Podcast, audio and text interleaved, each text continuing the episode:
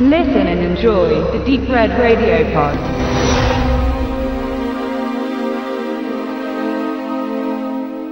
Der junge Polizeimeister Helge Vogt war auf Urlaub in Berlin und kommt zurück auf seine Heimatinsel Amrum.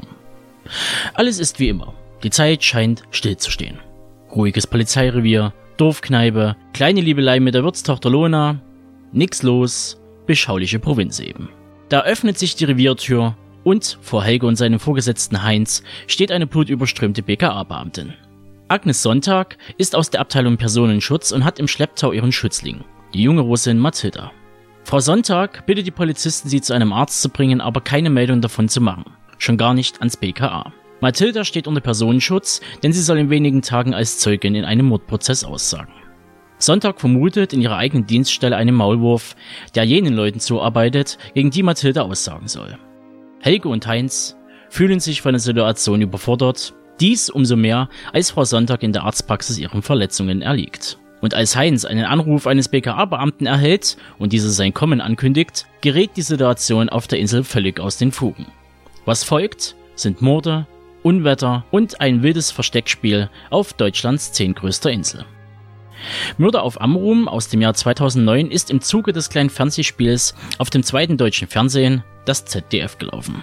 Diese kleine feine Krimiperle stammt aus der Feder von Holger Carsten Schmidt und wurde von Markus Imboden inszeniert. Dieser hat sich mittlerweile mit seiner Finn und Zehn der Filmreihe einen Namen gemacht. Die Mischung aus Provinzkrimi mit norddeutschen Charme und diversen Genreverweisen kann quer durch die Presse mit positiven Besprechungen punkten. Und auch ich schließe mich dem Presseecho an. Nicht nur auf die Reihe bezogen, sondern darüber hinaus natürlich auch auf seinen zweiten Nordkrimi Mörder auf Amrum. Der Tagesspiegel urteilte damals, der Film von Markus Imboden und Holger Carsten Schmidt ist ein wunderbar garstiges Kleinod im deutschen Krimifernsehen.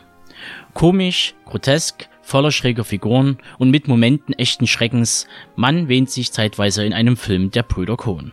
Und Kino.de bezeichnet den Film sogar als überaus reizvollen Nordseewestern. Tja, und dem brauche ich fast gar nichts mehr hinzuzufügen. Die Charaktere sind rau, aber herzlich. Ähnlich der Insel, auf der sie leben. Das gleiche gilt auch für das Morden auf der Insel und den dazugehörigen Humor. Hart in der Ausführung und zuweilen scharf wie eine Rasierklinge. All diese Punkte sprechen für ein Äquivalent zu Fargo oder in China essen sie Hunde von Lasses Bang Olsen. Gemischt mit dem skurrilen Personal eines Thomas Jensen Films wie Adams Äpfel und, um die Brücke zum Nordseewestern zu schlagen, The aus dem Jahr 2014. Des Weiteren verdient eine besondere Erwähnung das Ensemble. Dieses wird mit Simon Schwarz, bekannt aus diversen Harder-Filmen oder auch aktuellen Serienprojekten wie Braunschlag, Altes Geld oder Bösterreich. Hinak Schönemann, zu sehen unter anderem in Das Leben der anderen, Jella und etlichen TV-Produktionen wie Dr. Psycho, Neufahr Süd und im Tatort. Und Röland Wiesnecker, der auch hier mal wieder den Schurken gibt. Zu sehen war er übrigens ebenfalls in der Serie Dr. Psycho an der Seite von Christian Ulmen und in diversen Tatorten sowie kleineren Kinoproduktionen und Theaterstücken. Mein abschließendes Fazit. Filme wie Mörder auf Amrum dürfen, sollten und müssen mehr Beachtung bekommen und in die Primetime verlegt werden.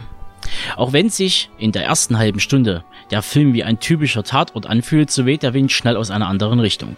Die Mischung aus Humor, Action und Thrillerkost ist selten und meist bekommt man diese als skandinavische Kinokost serviert. Umso mehr freut es mich, wenn ich sehe, dass es in Deutschland noch kreative Köpfe gibt, die zeigen, was sie können. Fernab vom ewig trögen Tatort dieser Republik.